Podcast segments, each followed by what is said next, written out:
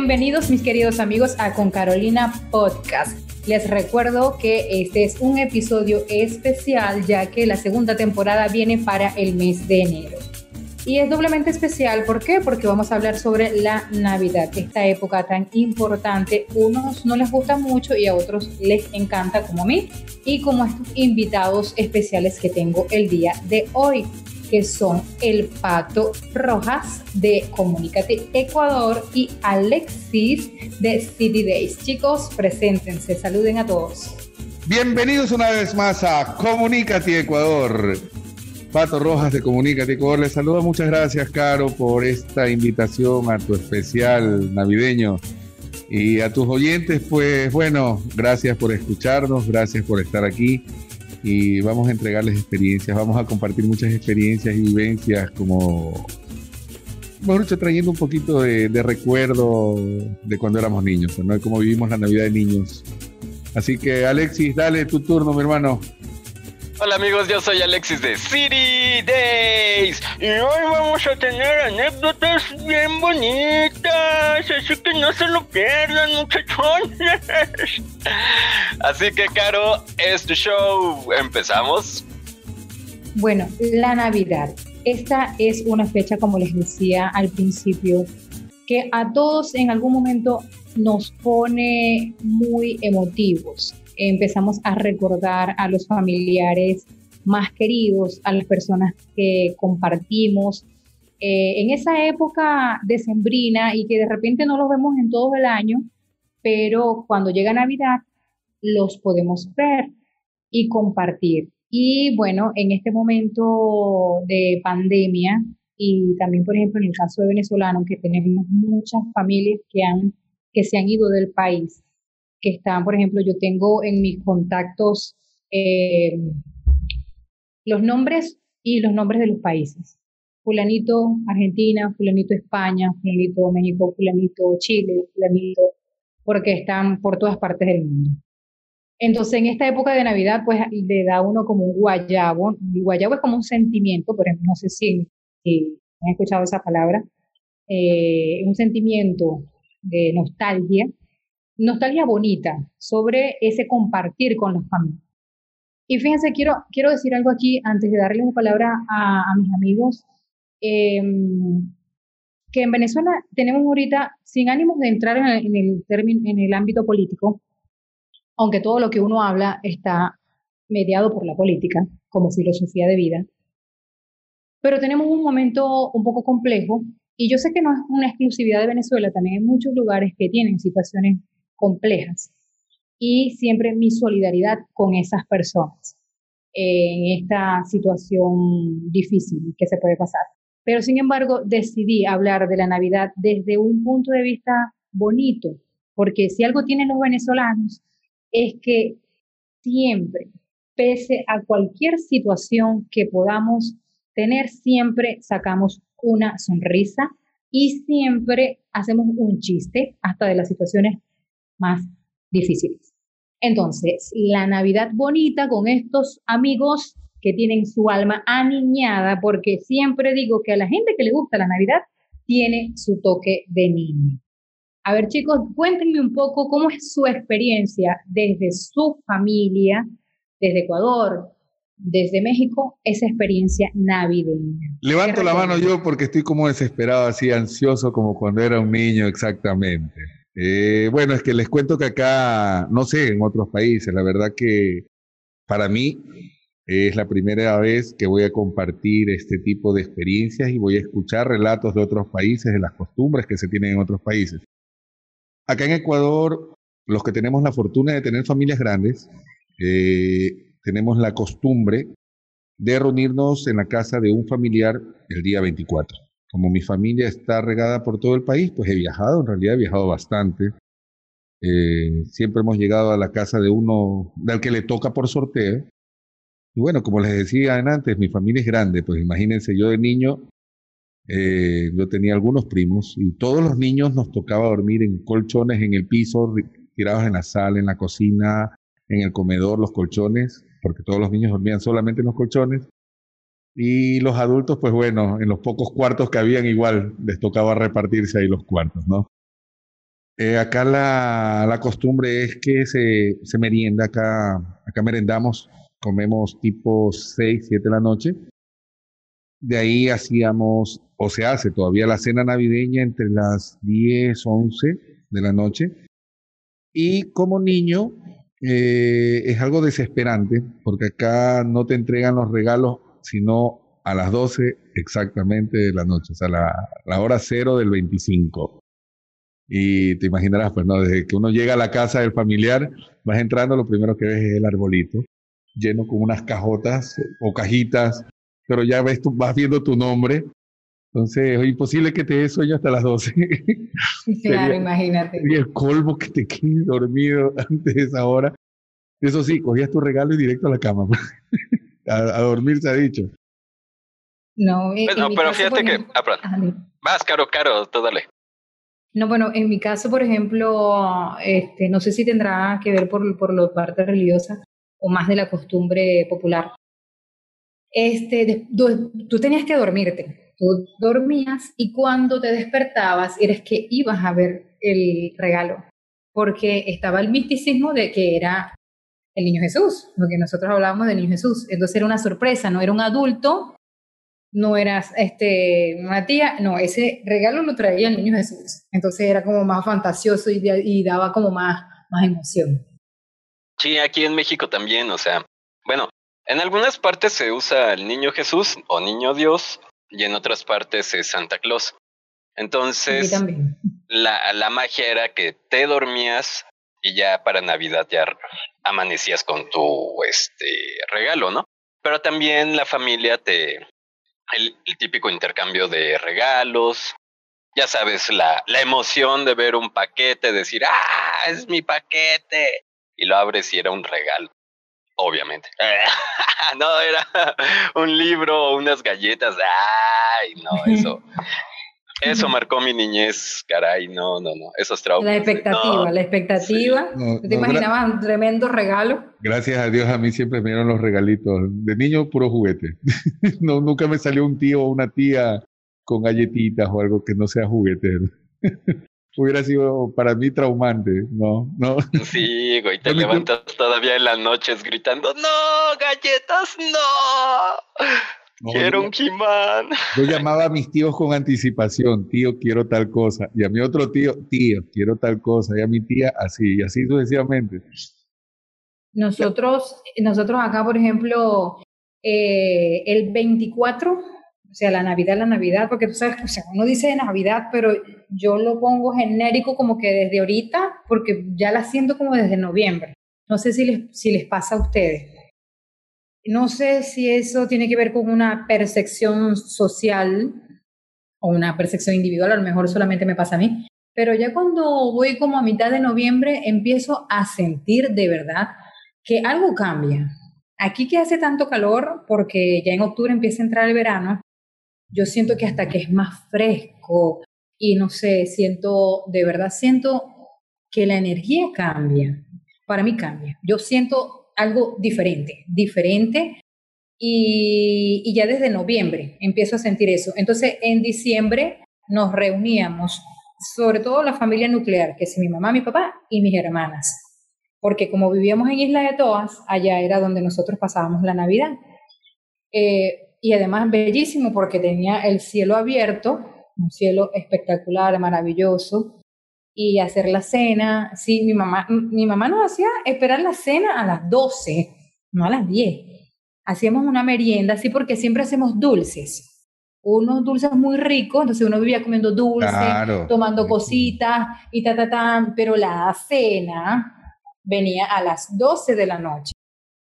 Este, a las 12 de la noche y además también había muchas actividades de carácter religioso, pero más que religioso como tal, era, lo bonito era compartir como con otros niños, porque se, se hacían canticos, este, íbamos a cantar así gaitas, gaitas es una, una, un tipo de música muy popular aquí eh, que se da en esta época navideña, entonces los niños tocaban instrumentos, nosotros cantábamos y era como muy divertido el compartir, pero se hacía en mi casa y el contacto con otros tíos era para el 31 de diciembre.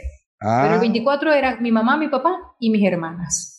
No, acá. Ay, no, tu familia, qué buena onda, sí les daba algo de comer antes. No, mi familia hasta las 10, 11 de la noche, ya todos muriéndonos de hambre y así de, ah, ya, espérense un ratito más.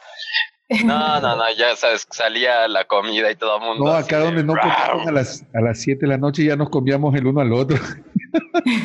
no, hay que comer, hermano. No, y fíjate, y fíjate que mi mamá, eh, y todavía hasta el sol de hoy, yo a pesar que yo no tengo religión, yo no tengo ninguna religión, pero mi familia sí es católica.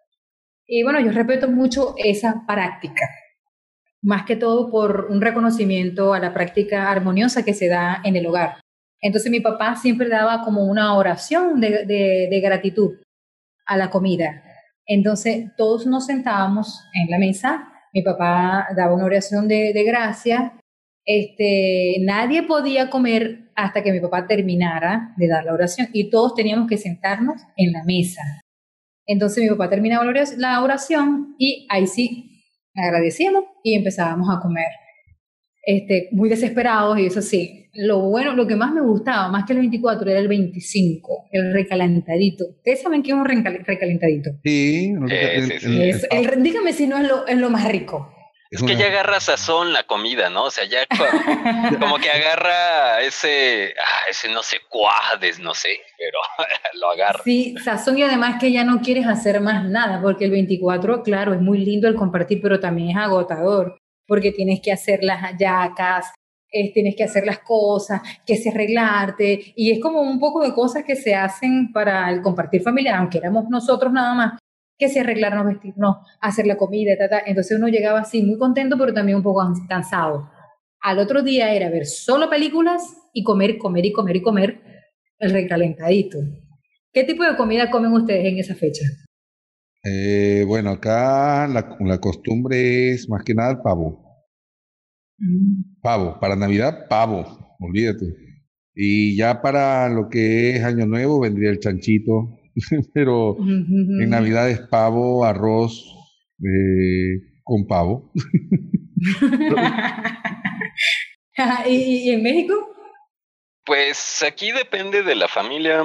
Lo clásico es bacalao, pavo, eh, lomo de cerdo, paella, eh, ¿qué más? Romeritos. Los romeritos es mole con una planta que le dicen romeros y papas mole. Ay, güey, mole es una, es una mezcla de distintos chiles, de cacahuate, de chocolate. O sea, es de lo más típico aquí en México y delicia. No, he probado, no he tenido la, la oportunidad de probar mole. Estos romeritos son acompañados con unas tortitas de camarón o camarón así. Eso es como lo más clásico, pero bueno, depende de la familia. Por ejemplo, ha habido navidades que me la he pasado en la playa y pues se hacen mariscos, pescados, bla, bla, bla. O en los estados hacia el norte, cabrito también se, se come. Ay, qué rico, ya me dio hambre. No me hago la idea una Navidad comiendo mariscos. Yo, a pesar de que vengo de una isla, tampoco me hago la idea. Fíjense que aquí, aquí en Venezuela, aquí en Venezuela, yo no sé si ya los venezolanos están en todos lados del mundo. Eh, no sé si han escuchado sobre la ayaca. No. Rico. La ayaca se come el 24, bueno, se puede comer el 24 y el 31 y el 25. ¿Pero qué es la ayaca? La ayaca. Ese es como una Como un tamal. Pero no me ofendas mi ayaca. La ayaca es una ayaca. El tamal es un tamal.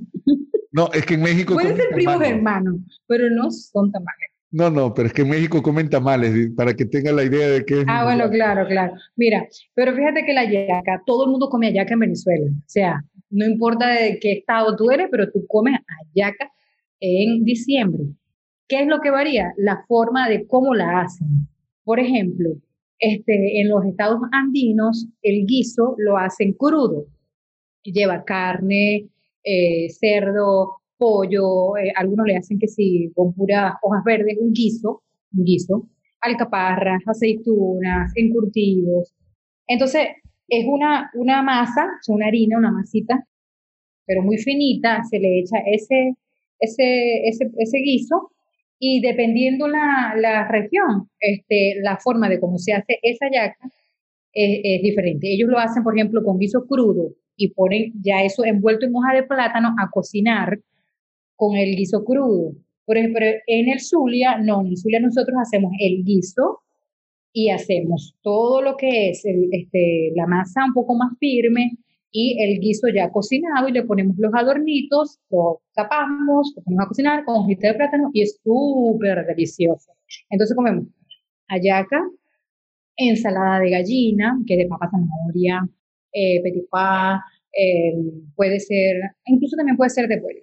Pan de jamón, también pan de jamón. Hay unas personas que hacen como pasticho o hacen este como una macarronada que también, eh, también suele hacerse. Pero lo fijo, lo fijo es ayaca, pan de jamón y ensalada. Alexis, Alexis tampoco conoce el pan de jamón.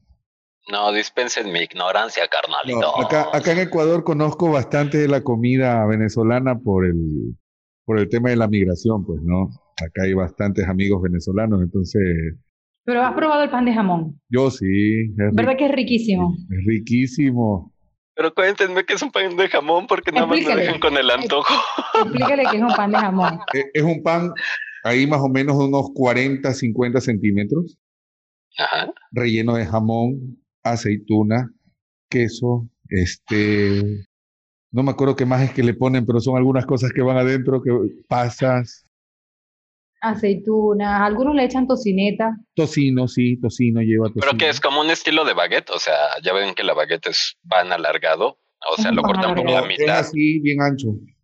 No, mira, tú, el pan lo estiran, ¿no? Y le ponen todos esos ingredientes y lo tapan y lo hornean. Ah. Es un pan cerrado. Cuando tú lo cortas, adentro tienes todos esos ingredientes. Y la, mezcla, Ay, y la mezcla entre sal, dulce, es súper rico. Mm, riquísimo. Es rico. es Oye, rico. Caro, vas a tener que poner una advertencia de escuchen este programa bien comidos porque De verdad que sí, porque da mucha hambre. Ahora, mire, ¿alguna anécdota en particular, algo que les haya pasado que sea cómico, divertido, no sé, que, que recuerden de la niñez o algo así cuando esas épocas de sembrina?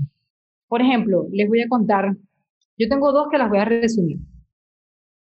Eh, a las hallacas nosotros le echamos eh, pasitas. No sé si ustedes saben qué son las pasitas. Pasas. Ajá, las pasas. ¿Ya? ¿Sí? Como Sí, pasas. sí, sí, sí, sí, Ok. sí, sí, esas. Entonces yo tenía que ir a otro sector a comprar las pasas. Y compré las pasas, voy para allá, pero entonces yo venía hablando con una amiguita y esas pasas son muy ricas. Yo abrí la cajita y venía hablando, y la amiguita metía la mano. y cuando llegué a la casa, quedaban como unas cuatro pasitas nada más. Entonces, claro, mi mamá y todos en la casa tuvieron que parar la producción de las hallacas y fue todo un problema. Y tuve que volver a ir y caminar como media hora, 40 minutos a ir otra vez a comprar las benditas pasas porque me las comí en el camino. Dios Pero ya no te llevaste a tu amiga, supongo. No, no, no, se quedó. Y, y una, pero fíjate, y esta, esta otra que les voy a contar, eh, es sentimental, bueno, no es que es sentimental, sí es sentimental. Yo lloré mucho por esa mascota.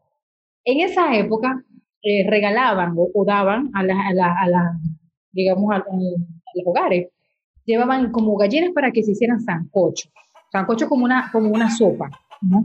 Pero, pero la gallina llegó a la casa, se la regalaron a mi mamá viva. Entonces, claro, la gente hacía todo el proceso para cocinar esta gallina, y cuello, o sea, todo lo que se tiene que hacer.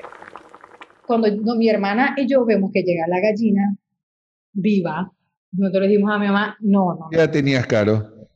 Yo estaba pequeñita, tendría como unos nueve años. Y Ah, ok. O sea, no te pasó como a Homero Simpson cuando se lleva la... Ay, el Porcuaraña. cost- Al- Ajá, el- no, este, la No. langosta que se lleva Ah, una... también, la- Bueno, sí, casi me pasa, no, pero no me lo llegué a comer porque Homero sí se la comió. Le quiso dar un baño y nada, se pasó. No, yo no, lo- yo no la bañé, yo no la bañé.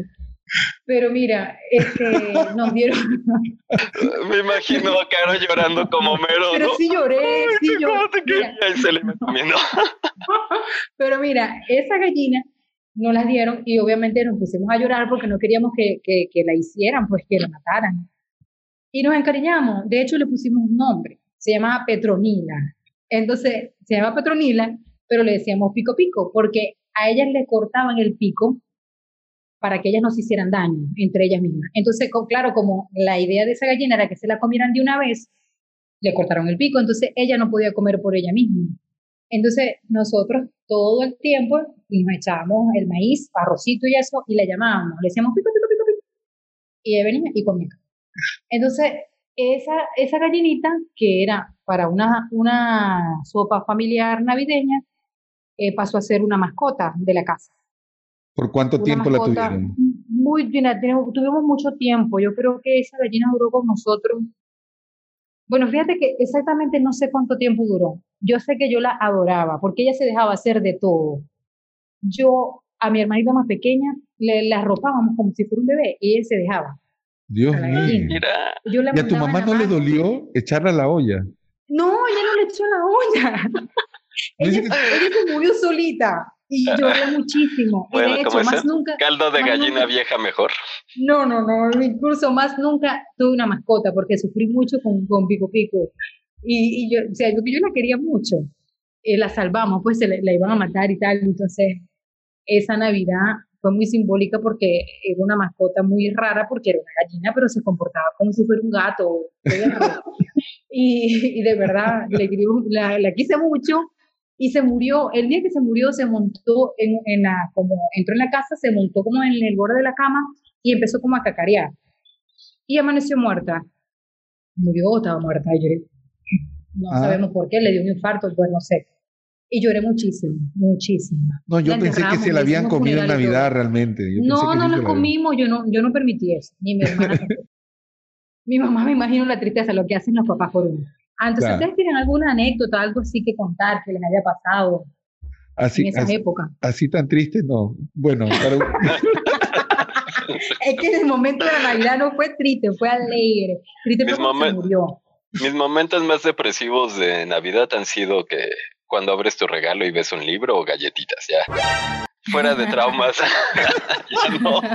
no, yo no. No, nunca he matado ninguna mascota tampoco. No, yo no la maté. No pero, no, pero te cuento que a mí algo de lo que dice Alexis, a mí lo que sí me pasó una vez fue que, bueno, eran los 80, pues, ¿no? Y He-Man estaba en todo su apogeo. Y yo había pedido muchos, con muchos, muchos meses de anticipación que me regalaron un He-Man para Navidad. Obviamente era la típica, bueno, si sacas buenas notas en, en la escuela y sales bien de la escuela, pues bueno, ya ahí iba a estar tu He-Man en Navidad. Y He-Man era un muñeco de este porte, ¿no? El, el, que vendían en todos lados. Un muñequito de uno. Pero la audiencia no te ve, güey. Uno, ah, claro, cierto. Bueno, para los que no nos ven y nos están escuchando en el podcast de Con Carolina, pues diríjanse también al Twitch o a los canales de YouTube, tanto de City Days como el de Comunícate Ecuador, que van a estar ahí el video de este podcast. Así que pilas, atentos con eso sino también van a ver reels en cada una de las redes sociales de nosotros, así que ahí atentos con todo. Bueno, este, pon el que describes. He-Man medía más o menos unos 18 centímetros, 20 centímetros, ¿ok? Y cuando llega el momento del reparto de los regalos, pues bueno, me entregan una caja grande, en realidad grande, casi de medio metro, la cajita grande. Y bueno, te imaginarás un niño cogiendo esa caja yo dije, chuzo, no me regalaron a Jimán, esto es una metralleta o quién sabe qué, ¿no? una cosa grande. Güey, era un Chucky, ¿no, güey? Yo pensaba, yo dije algún tipo de, alguna de esas cosas. Bueno, estaba como que medio decepcionado. Pero hecho el dolor de que no era Jimán, yo que abro la caja, pues efectivamente era Jimán, pero una de esas copias mal hechas de 40 centímetros. No era güero, güey, era moreno. Ese he tenía los músculos hechos bola. Entonces, no, ese, ese, fue un momento decepcionante. en realidad, o sea, tú esperar un He-Man y que te regalen una cosa que no tiene nada que ver con He-Man. Ese, ese, muñeco lo cogí esa misma noche, lo guardé en la maleta y nunca, nunca jugué con ese muñeco, te digo la verdad. No sé qué será de la vida, no me acuerdo qué habrá pasado. Sí, sí, sí, no, lo, decía, no, Jimán me ve en la noche. no, Jimán. De ahí, de ahí anécdotas. De ahí, de ahí ya dejó de jugar. sí, prácticamente ahí se me acabó la, la, la, y no pidió más nada. De ahí se me acabó. Es que yo tenía Príncipe Adam, tenía Skeletor, tenía algunos, tenía Batulka, tenía en realidad algunos muñecos, ya no me acuerdo mucho de los nombres, pero tenía algunos. Y el que me faltaba era He-Man. ¿Cómo, ¿Cómo, voy a jugar con un He-Man gigante al lado de los otros de 18 centímetros? Imposible. ¿Qué te pasó, He-Man? Sí, no, sí. Me imagino tu cara. Así de... pasó como a mi hermanita. Mi hermanita, pero ella ya estaba grande, ya no quería aceptar ya que ya, niño Jesús, porque nosotros nos daban una, una edad. Ya cuando tienes 12 años, te damos el regalo papá y mamá, no el niño Jesús. Entonces, bueno, ella viene con su magia pidiendo cosas, entonces no, no. Ella va muy contenta en la mañana a ver su regalo que ella pensaba que le iban a traer no sé qué cosa y era un edredón. ¡Ay, qué trauma! Un, edredón. Todo, sí, un edredón muy lindo y todo, ¿no? Pero ella, ella, o sea, su cara es como decir, pase la adultez sin, sin, sin, sin permiso, sin previo aviso, porque ella quería ella quería una muñeca, el niño Jesús, como me dijo, ya tiene 12 años, te un regalo, pero ella decía, no, seguramente va a llegar el niño Jesús y me va a traer algo, porque yo todavía no he crecido. Y cuando ve en el arbolito el edredón grandísimo, su cara fue un poema. Me imaginé ese meme, ¿no? De que le dan unas pilas y dice, el juguete no viene incluido. algo así, algo así. Ay, caramba. No, eh, de ahí otra cosa que fue traumática, otra cosa que fue, digamos así, como que, que me marcó también toda la vida esta cuestión de las reuniones en familia. Ya uno con el crecimiento, pues no, uno de niño tiene el sueño muy pesado. Y con el paso del tiempo ya el sueño se te va volviendo como que un poquito más liviano, ¿no? Y todas habíamos escuchado la fama de un tío de un tío, de la, un tío de la familia, que la fama era que roncaba como oso. Pues bueno, te imaginarás, nunca me olvidaré esa Navidad, yo tenía 13. Y llegó la hora de la dormida, como te decíamos, los menores en la sala, tirados en un colchón, era una casa de cuatro pisos. A mi tío, como era el que roncaba, lo mandaron a dormir al cuarto piso. Nosotros estábamos en el segundo. Lo mandaron al patio, ¿no? hermano, no te miento, eran las 3 de la mañana y no podíamos dormir de los ronquidos de mi tío. Era bárbaro. Era una. Oye, había eco del ronquido, era. horrible. O sea, fue una, fue una, Navidad sin poder dormir. O sea, no, no, no pude dormir, hermano. No se puede dormir por los ronquidos de mi tío. Imagínate, Imagínate. para la historia. Imagínate. De ahí deberían salir algunos Grinch que no les gusta la Navidad. Gracias a los ronquidos del tío. No, esas reuniones familiares sí quedaron marcadas, o sea que ya nos reuníamos y sabes qué, a mi tío no sé, no sé dónde lo van a refundir, pero yo no quiero estar cerca. no le pasen la invitación. Ay, pobre. Y Alexi, y en tu caso, la Navidad, ¿cómo era con tu mamá? ¿Tú tienes hermanos? ¿Cómo?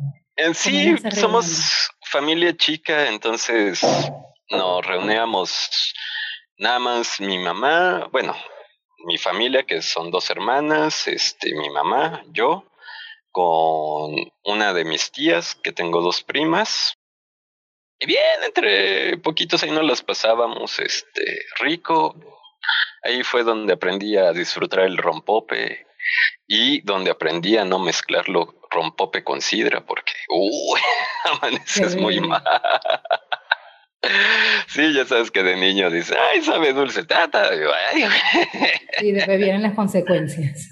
y ahora, en este marco de la pandemia, eh, no sé cómo está la situación en México y en Ecuador, ¿cómo pretenden pasar estas navidades? Igual en familias, reunidos. Yo, por ejemplo, es la primera vez yo siempre me voy a casa de mi mamá. Eh, yo vivo en Barinas, mi mamá todavía está allá en Isla de Tobas y yo siempre viajaba. Y de hecho, eh, mi papel en la cena era que si picar los vegetales, envolver, pero la sazón era de mi mamá. Y esta Navidad este, no voy a salir para ningún lugar, voy a quedarme incluso aquí en mi casa. Y los tres, mi compañero, mi hija y mi yo, eh, perdón, y yo. Y este, voy a hacer por primera vez la cena navideña. Espero que me quede bien, porque nunca la he hecho, porque siempre soy como la ayudante de cocina de mi mamá. ¿Ustedes qué planes tienen? Eh, bueno, acá como siempre era, mejor dicho, la costumbre de, reunirnos para en alguna casa, pero con este tema de la pandemia se va a hacer imposible. Eh, nos toca quedarnos aquí en la casa. Vamos a... O sea, siempre mi, aquí en mi casa, desde que me casé, hemos hecho la cena aquí y o sea, hemos hecho, merendábamos aquí y nos íbamos a la cena. A, últimamente era en la casa de mi hermana. Eh, pero este año va a ser difícil, va a ser imposible hacer eso. Eh, pero tocará ver cómo, ¿Cómo hacemos después algún tipo de videollamada, algún tipo de reunión al momento de hacer el reparto de regalos virtual, quién sabe? Algo tocará hacer. Claro, igual, mm, igual las costumbres, por lo menos yo las he ido cambiando un poco. Yo por lo menos los regalos de Navidad, eh, trato, de, trato de que la Navidad ya para mis hijos no sea un tema materialista. Trato de que no lo vean así para que no, para que no les ocurra el trauma como el mío, ¿no? Que reciben un regalo que no querían. claro, el imán. La entonces, del imán. Entonces, tampoco, tampoco tengo la costumbre de, por cuestiones religiosas, como ustedes lo nombraron, ya sea el Niño Dios, Papá Noel, qué sé yo, como lo quieran llamar en algunos países. Entonces, no, yo no, o sea, desde niño hemos sabido que siempre han sido los adultos. ¡No, coño! nuestros papás, nuestros tíos. Y no, no, no por tacaño, sino que ahora lo que hago yo con mis hijos es con anticipación. O sea, va a llegar Navidad, saben que les voy a dar un regalo, pero no que es en Navidad o que tienen que esperar el 25 para darles el regalo. O sea, ya llega diciembre y más o menos para la primera, segunda semana de diciembre tomen mis hijos, a esto un regalito y listo. Cosa que llega Navidad, llega el 24 y, y es a cenar, a compartir, a, a, molestar, a jugar. Es lo que trato de hacer con ellos. O sea, por el momento trato de hacer, no, no sé si esté bien o esté en un error, pero estoy tratando de hacer. Bien. Todo lo que los papás hagan eh, de manera de recrear esa emocionalidad y de, de, generar momentos especiales, porque siempre, más que lo material, siempre eh, las, las experiencias siempre dejan cosas muy significativas en los hijos. De hecho, yo tenía una situación, yo, bueno, mis hermanas me decían, ah, tú que no, que no tienes religión, ¿qué vas a hacer? ¿Le vas a negar al niño Jesús a la bebé? Yo le decía, yo no tengo religión, pero yo sí quiero que ella, claro, no, no trabajarlo desde el sentido materialista. Eh, la palabra no es materialista, sino consumista. El consumismo, sí quiero, sí, esa es la palabra correcta. Eh, sí quiero porque yo me lo disfruté mucho, ¿sabes? Yo me disfruté mucho, más allá, o sea, yo no recuerdo tanto la Barbie o las cosas que yo pedía, sino la emoción que yo sentí en ese momento. Entonces, yo lo pasé muy bien. Y voy a tratar de recrear, es mi primera, o sea, mi hija va a cumplir apenas dos años y ya está como más activa, ya sabe más las cosas. Entonces, quiero que ella vaya recordando, más allá de, del consumo material, experiencias bonitas, que, la, que le dejen recuerdos lindos, porque siempre lo que, lo que yo tengo de la Navidad y porque me gusta tanto la Navidad es por los recuerdos que tengo. Mi mamá, nosotros no éramos millonarios, pero siempre teníamos eh, reuniones y acciones que dejaban experiencias significativas, muy emotivas, y creo que es lo que me hace hoy este, a pesar de cualquier cosa, amar mucho esta fecha, disfrutar mucho esta fecha. sí, como dices, Caro, o sea, no importa la religión que profeses, yo creo que es el espíritu, una fecha como el Día de las Madres, eh, no sé, el Día del Niño, Halloween, no sé, hay fechas que cambian en distinto país, pero el espíritu es el mismo, ¿no? Pasarnos la padre con nuestros amigos, este, con nuestra familia y, y disfrutarlo, ¿no? Que esa es la magia de la Navidad. Entonces, a los que nos escuchan esto, diviértanse. Sí, está difícil en estos momentos, pero hey, vamos, ¿no? Ese es a vivirlo todo. Eso es el mensaje. Gracias, Alexis, por ese mensaje tan, tan bonito. Eh, gracias, eh, Pato, por compartir también tu experiencia y también darnos eso tan bonito que vas a recrear o que recreas con tus hijos.